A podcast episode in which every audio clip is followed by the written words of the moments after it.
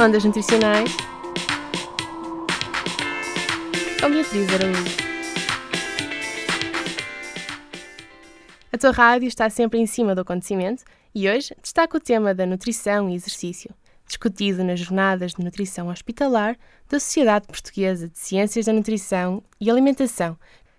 Dados da Organização Mundial de Saúde reportam que 23% dos adultos, assim como 81% dos adolescentes, não são suficientemente ativos sendo a falta de atividade física um dos principais riscos de mortalidade, estando associada a problemas cardiovasculares, cancro, obesidade, problemas ósseos e diabetes. Estudos demonstram que a prática regular da atividade física contribui para a diminuição do peso corporal, da massa gorda, do perímetro da cintura, dos triglicerídeos, glicemia, pressão arterial e do colesterol LDL, o conhecido mau colesterol. Tem ainda resultados na melhoria da capacidade respiratória e na adaptação metabólica. O professor José Carlos Ribeiro, da Faculdade de Desporto, destaca os principais objetivos da prescrição do exercício físico na diabetes e na doença cardiovascular. Uh, aquilo que nós podemos dizer em relação à, à prática da atividade física e do exercício é que atualmente as recomendações passam pelo sentido de aumentarmos uh, tanto uma como outra a atividade física enquanto algo que nós fazemos no nosso cotidiano, o caminhar, eh, as deslocações, o tipo de atividade física que fazemos no dia a dia, mas ao mesmo tempo aumentar também a prática do exercício estruturado e organizado, que necessita ter alguma intensidade do ponto de vista das melhorias que lhe estão associadas, particularmente no que tem a ver com o aumento da melhoria da aptidão cardiorrespiratória que é um dos fatores que está associado aos benefícios na redução da doença cardiovascular, do aparecimento da diabetes e, inclusive, é de, da redução do peso nas pessoas que apresentam obesidade. Daí que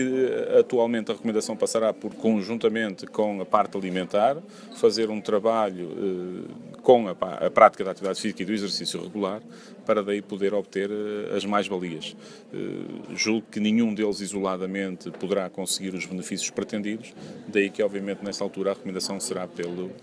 eh, conjugação destes dois fatores, um aumento da atividade física e do exercício e, ao mesmo tempo, o aumento dos cuidados alimentares relativamente às diferentes patologias que nós podemos observar. Pedro Antunes fala-nos um pouco sobre o exercício físico na doença oncológica.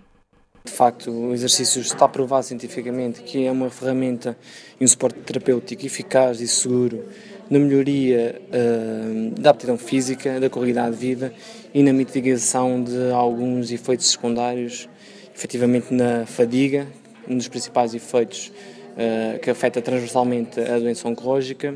e também na, na dor e na, na, funcionalidade do braço que tanto afeta uh, este tipo de pacientes. Nós na Covilhã e atualmente em Vila Nova de Gaia temos um programa de exercício físico chamado Mama Move. Podem consultar, temos um site e temos uma, uma página oficial no, no, Facebook que ajuda este tipo de pacientes, pacientes que tenham tido o diagnóstico de cancro da mama, para já numa fase só uh, pós-tratamento, mas uh, no futuro pensamos também englobar pessoas que estejam ainda a fazer tratamento quer de químio, quer de rádio, de forma a então melhorar a sua, a sua reabilitação. É, portanto, fundamental que se desenvolva um trabalho multidisciplinar com profissionais de diversas áreas da saúde no acompanhamento e na prescrição de um tratamento ou plano de reabilitação cada vez mais específico, individualizado e adaptado à patologia e ao indivíduo em questão. E tu, já praticaste exercício físico hoje? Ainda vais a tempo.